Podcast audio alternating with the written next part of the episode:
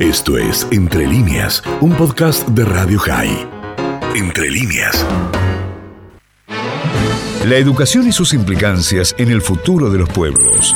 El análisis de los avances y desafíos en el ámbito del aprendizaje. del aprendizaje. Desde Lima, Perú y para el mundo, a cargo del profesor León Trachtenberg.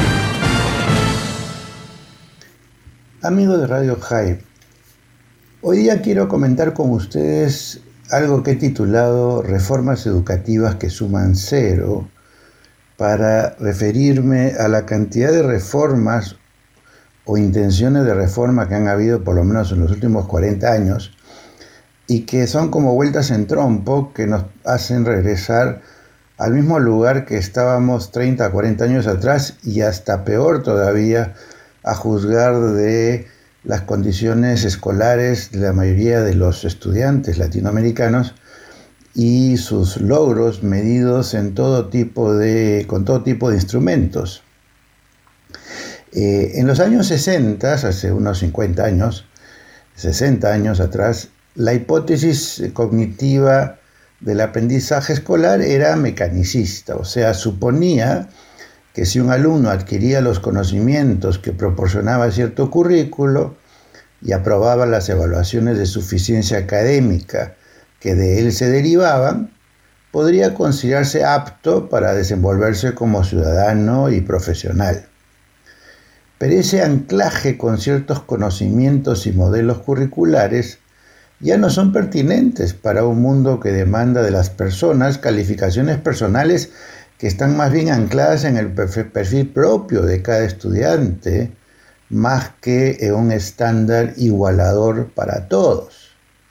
Es decir, se hace necesario migrar de este foco en el currículo hacia el foco en las personas. En lugar de pretender de que todos aprendan lo mismo de la misma manera, más bien preguntarse qué necesita desarrollar cada persona para alcanzar el potencial y para potenciar sus fortalezas.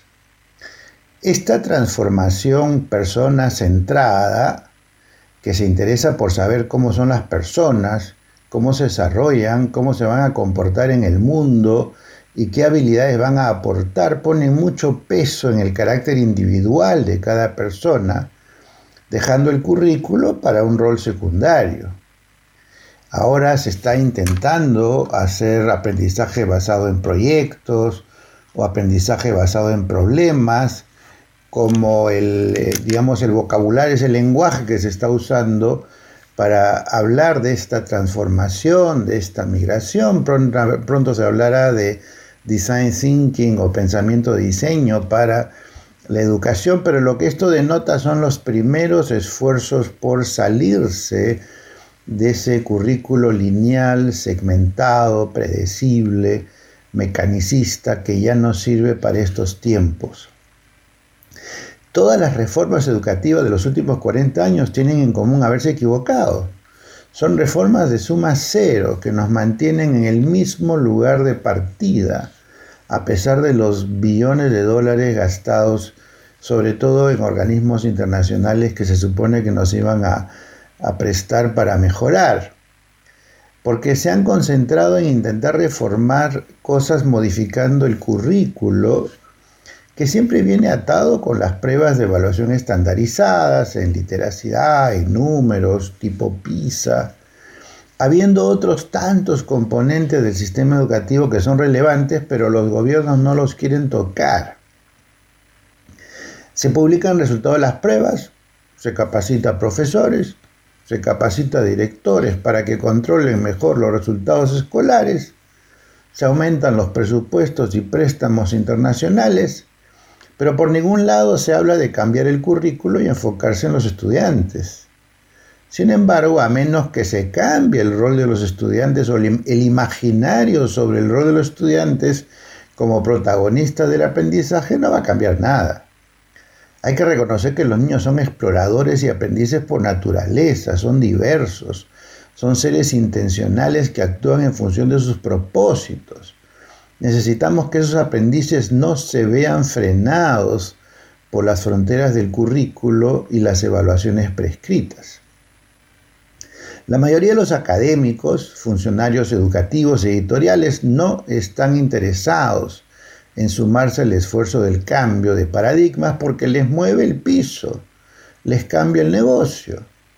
Por su parte, los gobernantes no están listos para cambiar, les resulta muy duro este giro para salirse de la obsesión de los economistas por medir los resultados de lo que se enseña en las diversas áreas académicas para girar hacia un perfil por alumno y medir resultados en cuanto a sus logros en autonomía, en unicidad, en pasión por aprender, en creatividad, en socialización, en mentalidad emprendedora, en responsabilidad social y demás. Lo más grave del asunto es que ya hay evidencias que pueden usarse para este giro, pero se desprecian. Por ejemplo, los mismos organizadores de las pruebas PISA que muestran que en lectura y matemáticas China sale muy bien parada, también nos dicen que el nivel de satisfacción con la vida, la felicidad de los alumnos chinos es muy baja, pese a que PISA misma dice ahora que el bienestar socioemocional es importante. Entonces la pregunta a los decisores es qué evidencia van a usar la del alto desempeño en lectura y matemáticas, que no garantiza realmente nada, o la del alto nivel de bienestar, que es un componente estructural en la vida de las personas, porque uno contradice al otro. Los estudiantes se sienten miserables y odian los cursos pese a que sacan altos puntajes.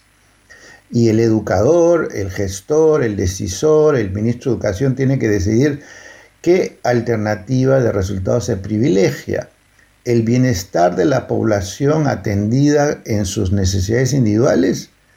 ¿O esta visión totalitaria estatista que desconoce totalmente los sufrimientos y necesidades de los alumnos les plantea metas elevadas para que los que lleguen se consideren exitosos y el resto se quede en el camino? Otro ejemplo es el de la creatividad que PISA considera un valor, pero la creatividad está íntimamente ligada a la diversidad, que es algo que PISA descalifica porque aboga por la mayor homogeneidad y la menor varianza en los puntajes. ¿En qué quedamos? ¿Qué pasa con los alumnos que por tener mucho interés y talento en un área no lo tienen en otra y por lo tanto sus resultados son diversos frente a una prueba que aspira a que todos tengan resultados homogéneos. Queda entonces la pregunta de cómo podría ser un currículo alternativo y me quedo con la sugerencia del educador Yong Shao de tomar el perfil de cada individuo como la unidad de construcción de un currículo personalizado. Él sugiere que de la carga escolar un 30% del currículo se ha definido por el gobierno para garantizar que las personas sean funcionales a la sociedad en la que viven. Pero no es eso lo que hace que sean exitosos, sino solamente funcionales, saber leer, saber escribir, saber comunicarse, etc. Se vuelven funcionales, pero eso no quiere decir que tienen éxito. Hay otro 30% del currículo que tiene que adecuarse a las realidades culturales particulares de cada país y de cada región y de cada provincia y de cada localidad, porque cada una tiene sus tradiciones, su economía, sus realidades sociales, su cultura, sus canciones, su comida, sus héroes locales, sus plazas, sus avenidas, su tránsito y una cultura muy particular con la que se requiere interactuar porque estos estudiantes viven en esa localidad y pueden encontrar en ella los factores de estímulo para su investigación y su aprendizaje, pero eso requiere un alto nivel de autonomía escolar para que cada escuela decida cómo va a enfocar este 30% del currículo que tiene que tener contenidos locales.